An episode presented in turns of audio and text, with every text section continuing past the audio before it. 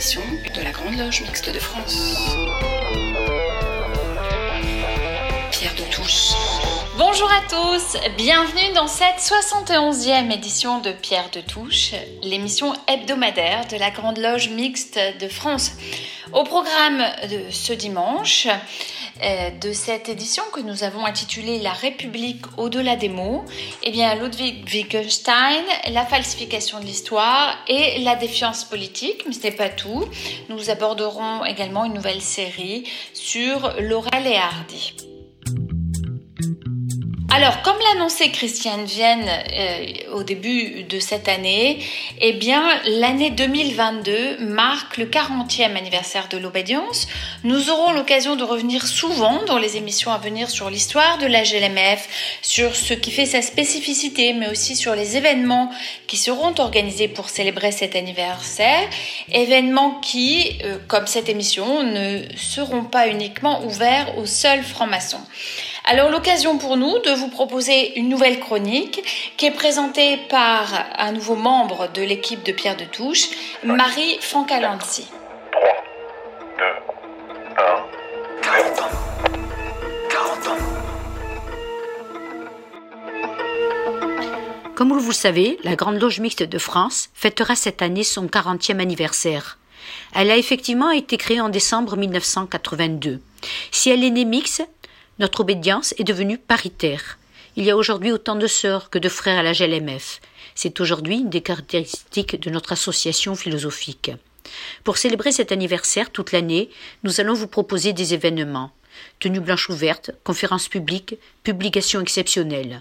Toute l'année, nous allons davantage ouvrir les portes de nos temples, ce qui signifie que les sœurs et frères des autres obédiences seront invités, mais aussi les profanes, parce que c'est ainsi que la franc-maçonnerie Cette semaine, nous avons organisé un premier événement à Montpellier, une tenue blanche ouverte sur la franc-maçonnerie, initiation et sacré. En janvier, d'autres tenues blanches ouvertes, accessibles aux profanes, donc sont prévues. Le 29 à Sainte, le 30 à La Rochelle, autour de la franc-maçonnerie en 2022 et de la GLMF, de la tradition à la modernité. N'hésitez pas à contacter l'obédience si vous souhaitez participer à ces événements. À la semaine prochaine et bon dimanche. 40 ans.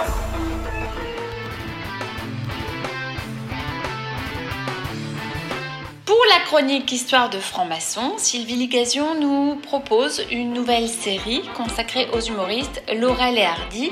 En voici le premier épisode.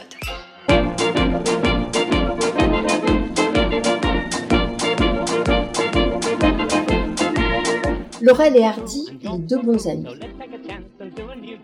C'est toi Laurel, c'est moi Hardy, c'est toi le gros, c'est moi le petit. Des paroles simples, même un peu niaises, pour deux personnages hauts en couleur qui se nomment presque toujours Laurel et Hardy. Ou parfois, mais rarement, euh, Stan et Oli. Hardy, c'est le gros. Il est le personnage qui dirige, celui qui décide, celui qui se met en colère, et Laurel, c'est le maigre, celui qui est naïf et maladroit et celui qui ne fait que des haines. Dans la vraie vie, c'est le contraire qui s'applique. Dans le duo, c'est Stan Laurel qui écrit et dirige, c'est lui le cerveau. C'est lui qui rédige les scénarios, supervise la mise en scène et le montage des films. Hardy se borne à son métier de comédien car le reste ne l'intéresse pas. Lui, ce qu'il aime, c'est le chant et le golf. Stan Laurel, de son vrai nom, Arthur Stanley Jefferson, est issu de parents travaillant eux-mêmes dans le spectacle. Il débute très vite dans le musical anglais et devient rapidement la doublure d'un acteur ayant acquis déjà une bonne notoriété, j'ai nommé Charlie Chaplin. En 1912, la petite troupe part en tournée aux États-Unis. Stanley perd vite son mentor qui se dirige vers le cinéma. Il en fait autant en enchaînant des petits rôles de gentleman. En 1924, il a déjà plus de 35 ans. Il disparaît peu à peu des écrans pour se consacrer au scénario et à la réalisation.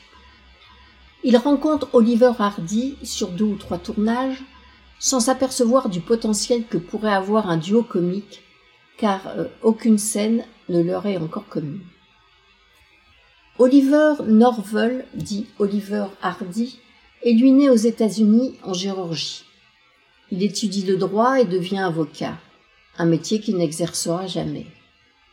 Il se destine plutôt euh, au chant lyrique, mais euh, vers 1910, il s'intéresse à ce nouvel art qu'est le cinéma.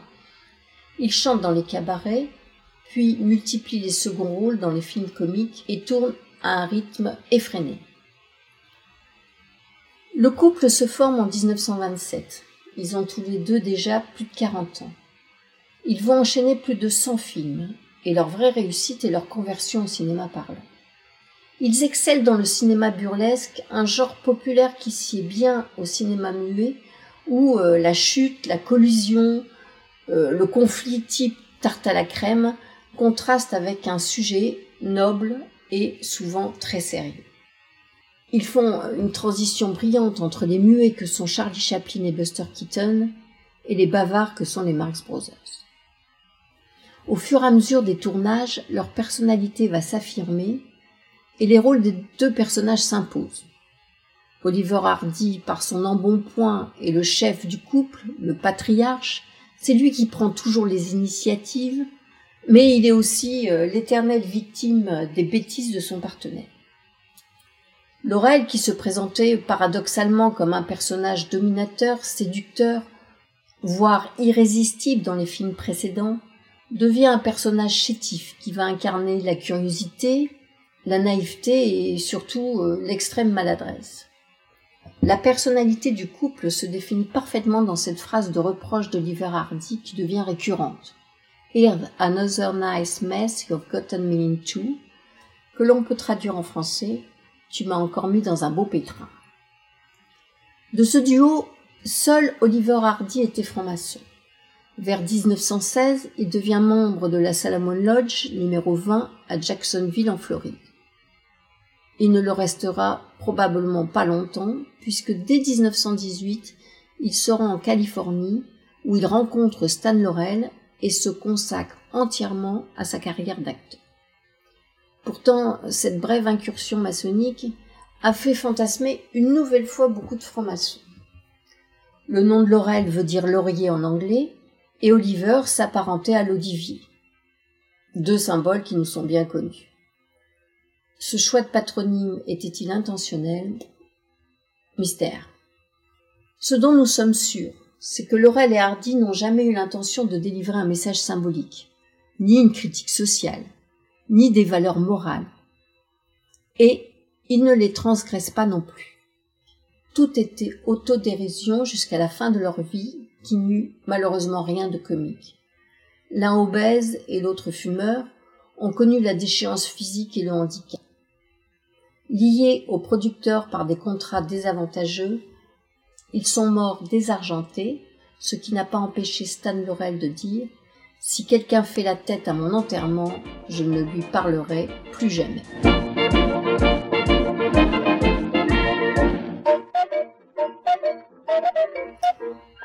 Laurel et Hardy ont-ils fait du cinéma maçonnique?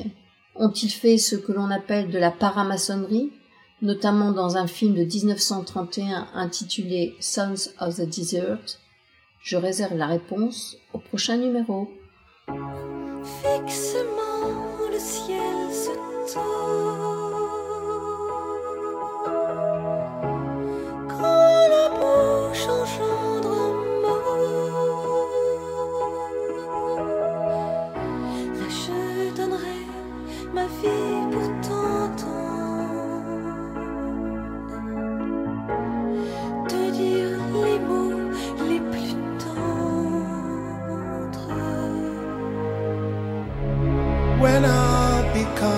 becomes alone. I break my life for a song into lies that stoop to notice mine. I know I will say goodbye, but a fraction of this life I will give anything, anytime.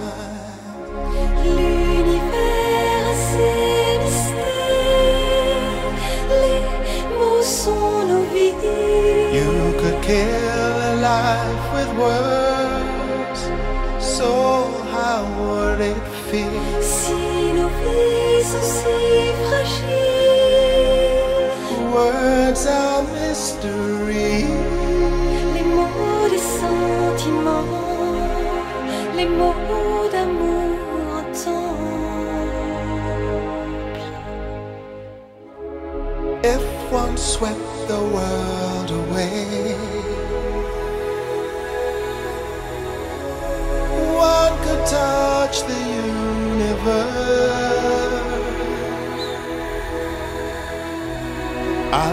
tell you how the sun rose high. We could, with a word, become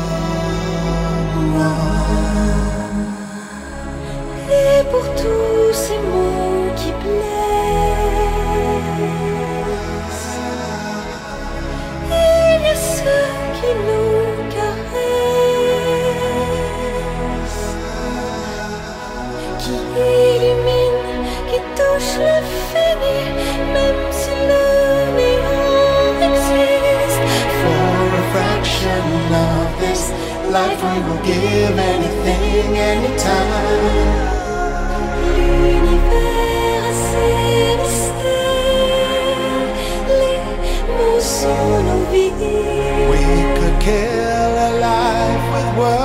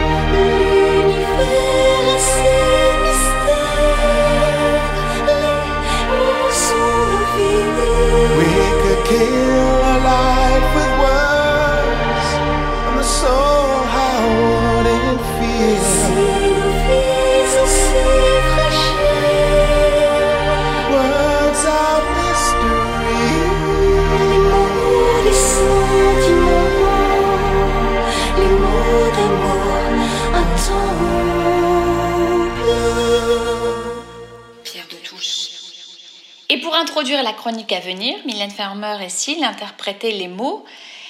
En effet, le deuxième opus de la série Psychophilo de Michel Baron consacré à Ludwig Wittgenstein s'intitule L'éthique au-delà des mots. Écoutons Michel Baron. Les- oui, les vacances sont terminées, donc nous allons reprendre notre deuxième partie de réflexion avec l'éthique chez Wittgenstein.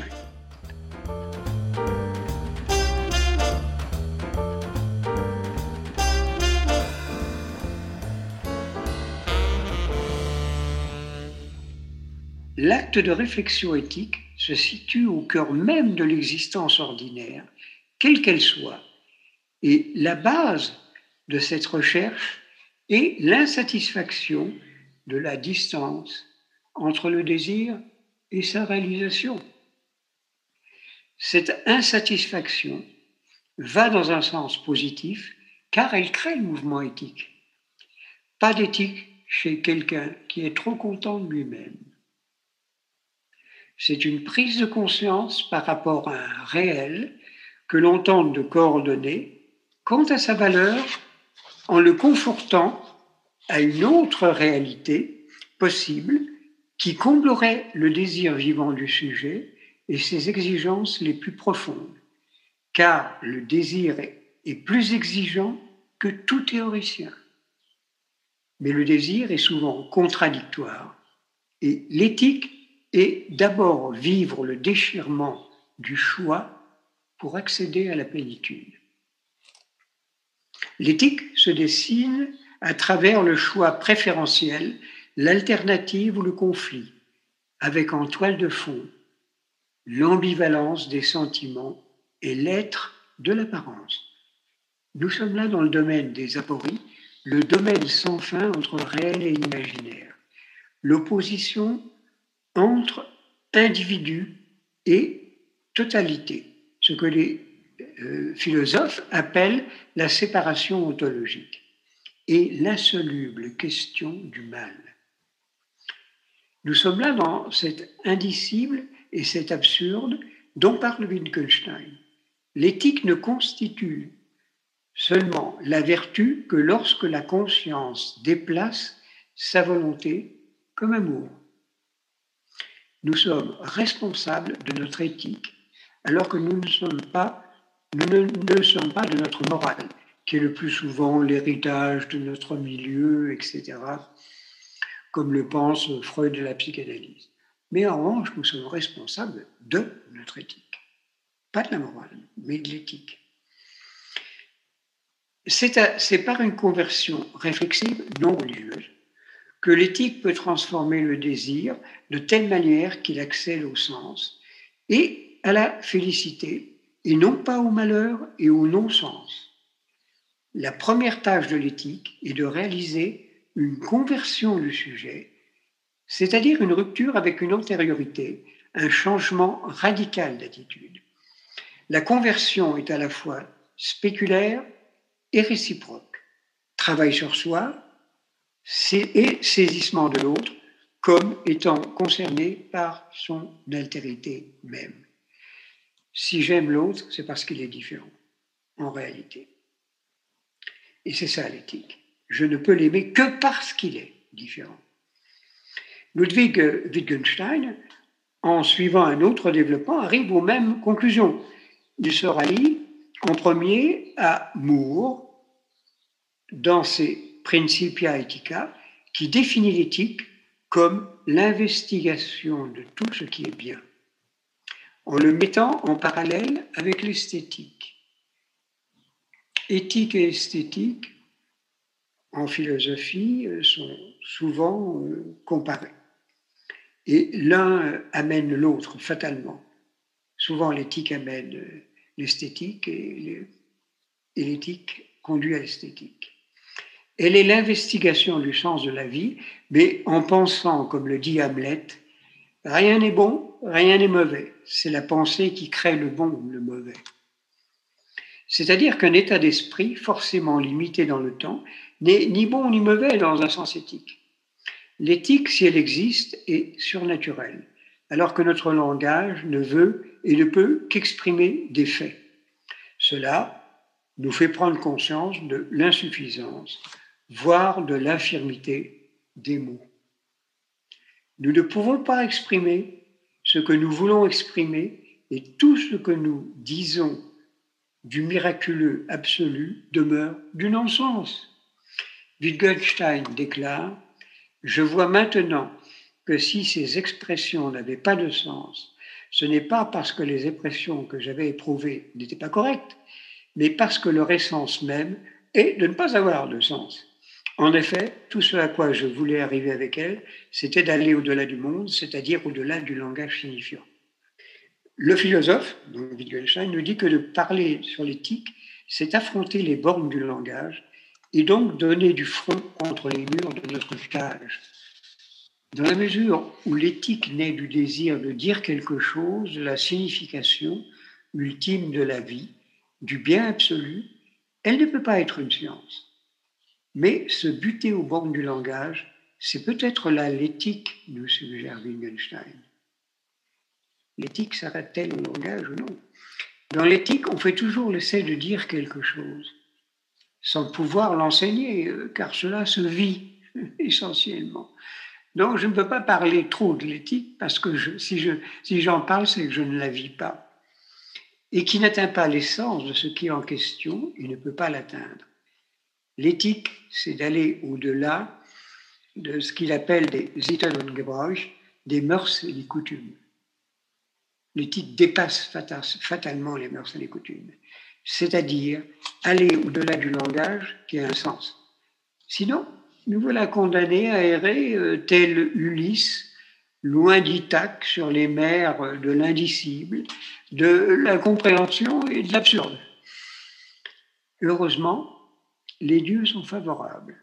Les vents et les marées de nos vies, la boussole de nos rites, qui donnent sens à notre navigation et nous évitent les rochers, menaces permanentes de naufrage, nous reconduisent au bon port vers les bras de la sage Pénélope, qui est la sagesse. Il est heures, clocher de l'église, dans le square, les fleurs poétisent. Une fille va sortir de la mairie. Comme chaque soir, je l'attends, elle me sourit. Il faudrait que je lui parle à tout prix.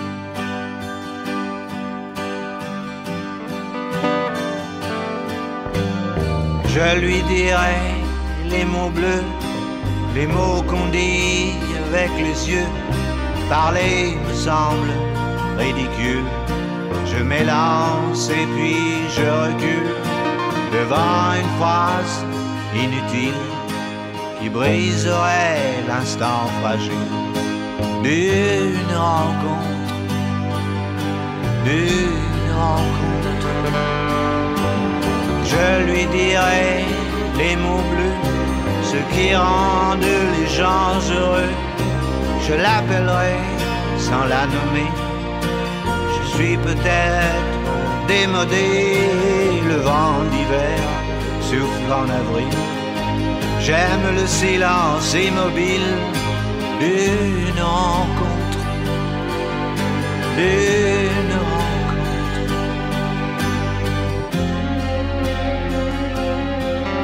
Il n'y a plus d'horloge, plus de clocher.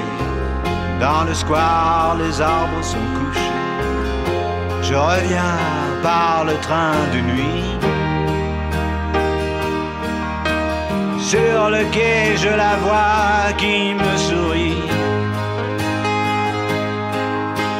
Il faudra bien qu'elle comprenne à tout prix.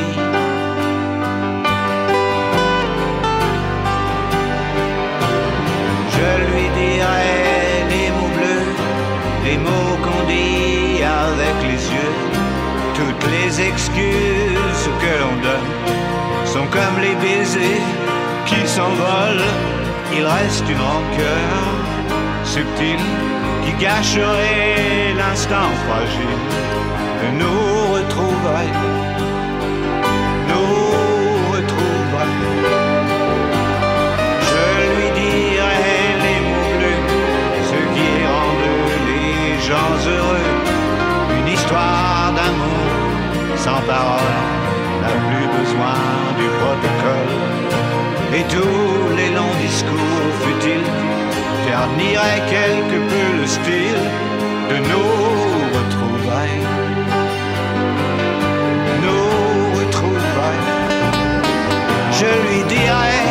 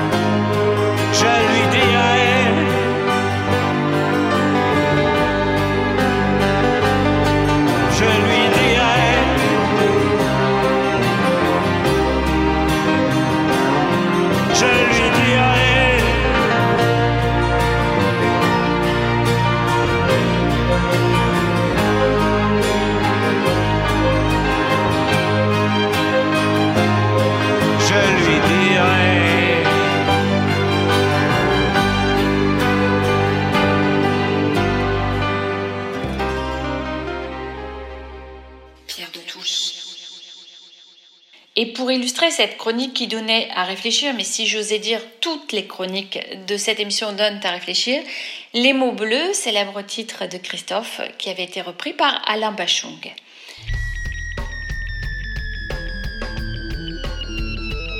Pierre de Touche, une émission de la Grande Loge Mixte de France. Pierre de Touche. Place maintenant à la rubrique Le Monde qui vient de Pierre Yana. Aujourd'hui, notre chroniqueur a souhaité évoquer le dernier ouvrage du spécialiste de l'extrême droite et du régime de Vichy, Laurent Joly. Ouvrage qui vient de sortir et qui s'intitule La falsification de l'histoire. L'historien y restitue Éric Zemmour dans la tradition politique du nationalisme ethnique, né au tournant du XXe siècle et dont les idées ont été portés au pouvoir en 1940. Une chronique qui s'inscrit dans un cycle de défense des valeurs de la République, République à laquelle les francs-maçons sont, comme vous le savez, particulièrement attachés. Écoutons Pierre Yana.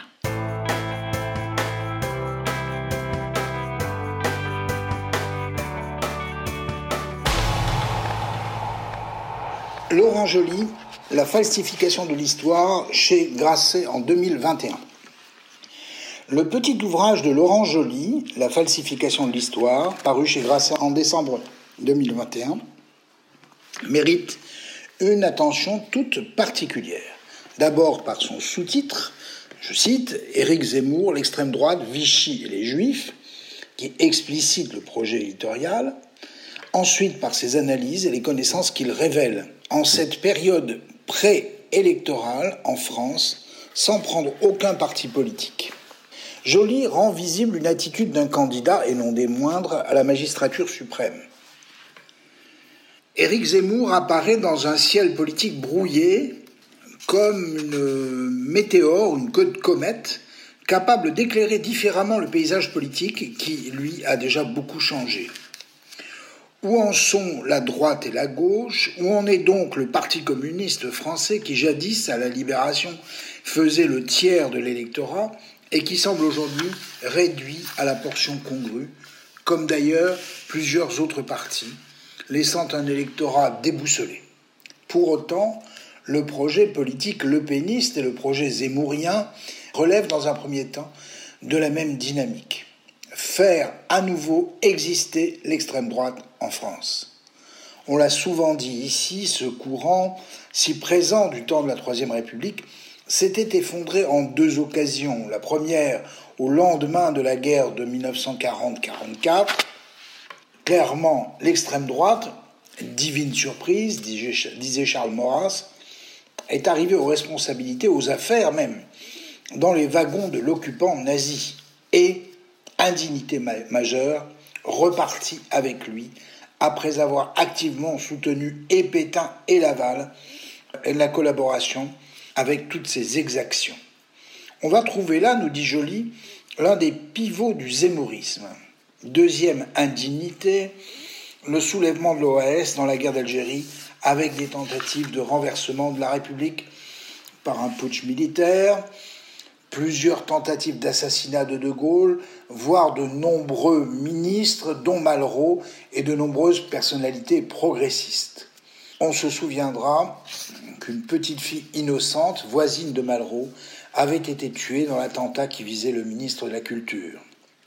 La période, certes, était au sang, et l'OAS, ainsi que l'extrême droite, y avaient pris beaucoup plus que leur part.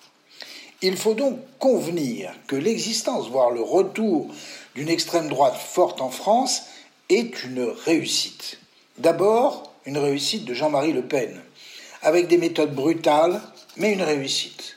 Pour autant, cette première étape, des années 70 aux années 2020, connaissait une limite. Ce courant politique rassemblé par Le Pen père, réunifié entre chrétiens et païens, traditionnalistes et activistes, n'aspirait pas au pouvoir, sinon par la respectabilité, voire une certaine compétence à exercer ce pouvoir, qui, l'une et l'autre, n'ont jamais été vraiment démontrés par le Front National, Rassemblement National.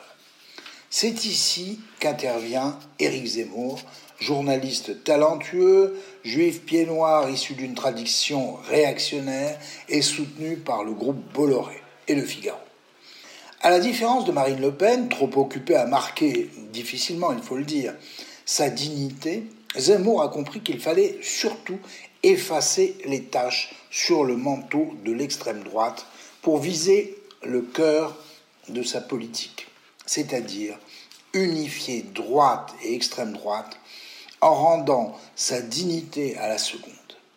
Un peu à l'envers ce qu'avait fait François Mitterrand en pratiquant l'union de la gauche avec le PCF, auparavant exclu du pouvoir, sauf bien sûr à la libération à laquelle il avait pris une part essentielle. De plus, Zemmour a besoin de rassembler un électorat conservateur ou réactionnaire sur des principes d'exclusion de l'étranger. Aujourd'hui, l'étranger, c'est le musulman. Pour cela, deux règles réhabiliter Philippe Pétain et minimiser la part fondamentale prise par l'extrême droite dans l'extermination des juifs en France. Zemmour, dit Joly, remonte à la source qui sépare les deux droites, les et l'extrême droite, et doit donc réécrire l'histoire de Vichy. Premièrement, il ressort un vieil argument utilisé par Pétain lui-même à son procès, le glaive et le bouclier. À Pétain, la protection de la France, y compris des juifs français qui auraient été protégés, euh, dit Zemmour, en excluant les juifs étrangers, raflés, puis emmenés à l'extermination par la machine nazie, et à De Gaulle l'épée, Londres, la France dans les armées de la libération.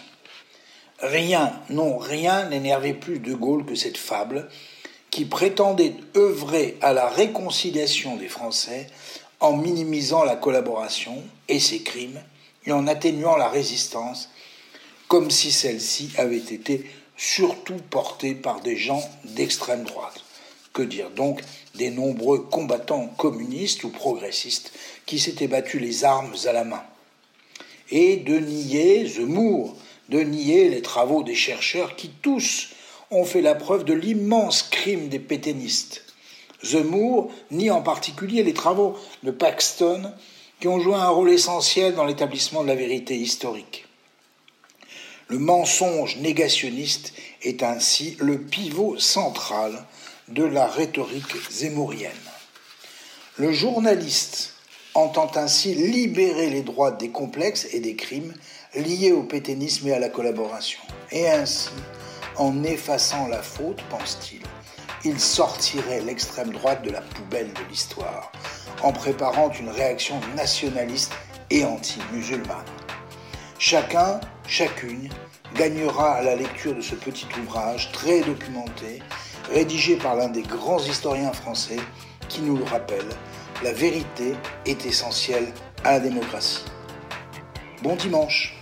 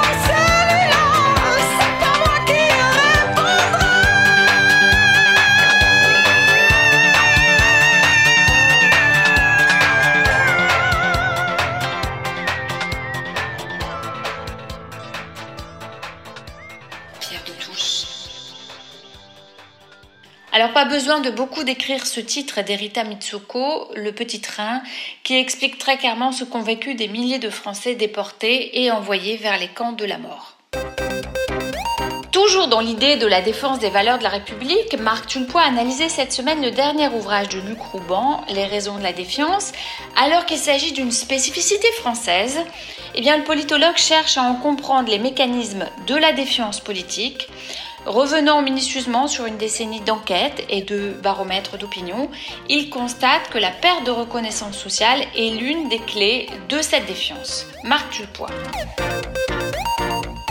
Il est évident que l'action publique souffre aujourd'hui d'un terrible manque de confiance des citoyens. De cette désaffection naît la croissance de l'abstention, la montée en puissance des populismes, en plus d'un puissant recul du sentiment citoyen. Si ce constat est aisé, il est cependant difficile d'en appréhender les ressorts profonds. C'est ce que s'efforce de faire Luc Roubon, directeur de recherche CNRS au CEVIPOF, dans son ouvrage Les raisons de la défiance, publié aux presses de Sciences Po en janvier 2022. Cet ouvrage est composé de quatre grandes parties.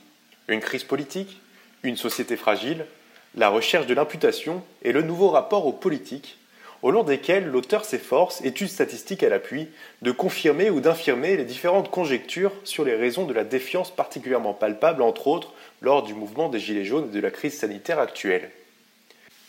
C'est aussi l'occasion de comparer cette défiance et ses ressorts à celles connues dans d'autres pays européens, essentiellement l'Italie, le Royaume-Uni et l'Allemagne, ce qui permet de déceler une véritable spécificité française en miroir de la spécificité de la promesse républicaine de méritocratie, d'autonomie de l'individu, de rationalisme et de projet collectif national surpassant les communautés. Je cite L'anti-intellectualisme et l'anti-scientificité sont cruciaux en France car ils remettent en cause le fondement positiviste et rationaliste de la construction républicaine, censé organiser un débat neutralisé par la science et les connaissances, séparer et protéger les influences religieuses ou philosophiques. Il en ressort qu'en dépit des sources variées de la défiance et des populismes, deux variables contribuent particulièrement à la défiance française. D'une part, un sentiment de mépris de classe, mesuré non pas à l'aune de la classe sociale objective, mais de la classe sociale subjective, c'est-à-dire là où les individus se placeraient eux-mêmes.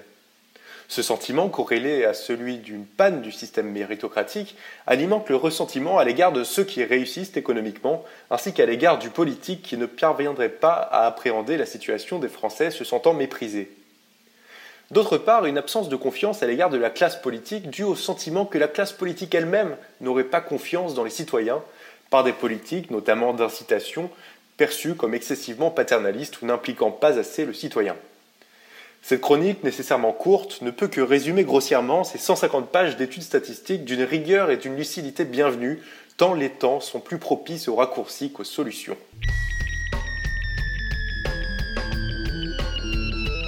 Pierre de Touche, une émission de la Grande Loge Mixte de France.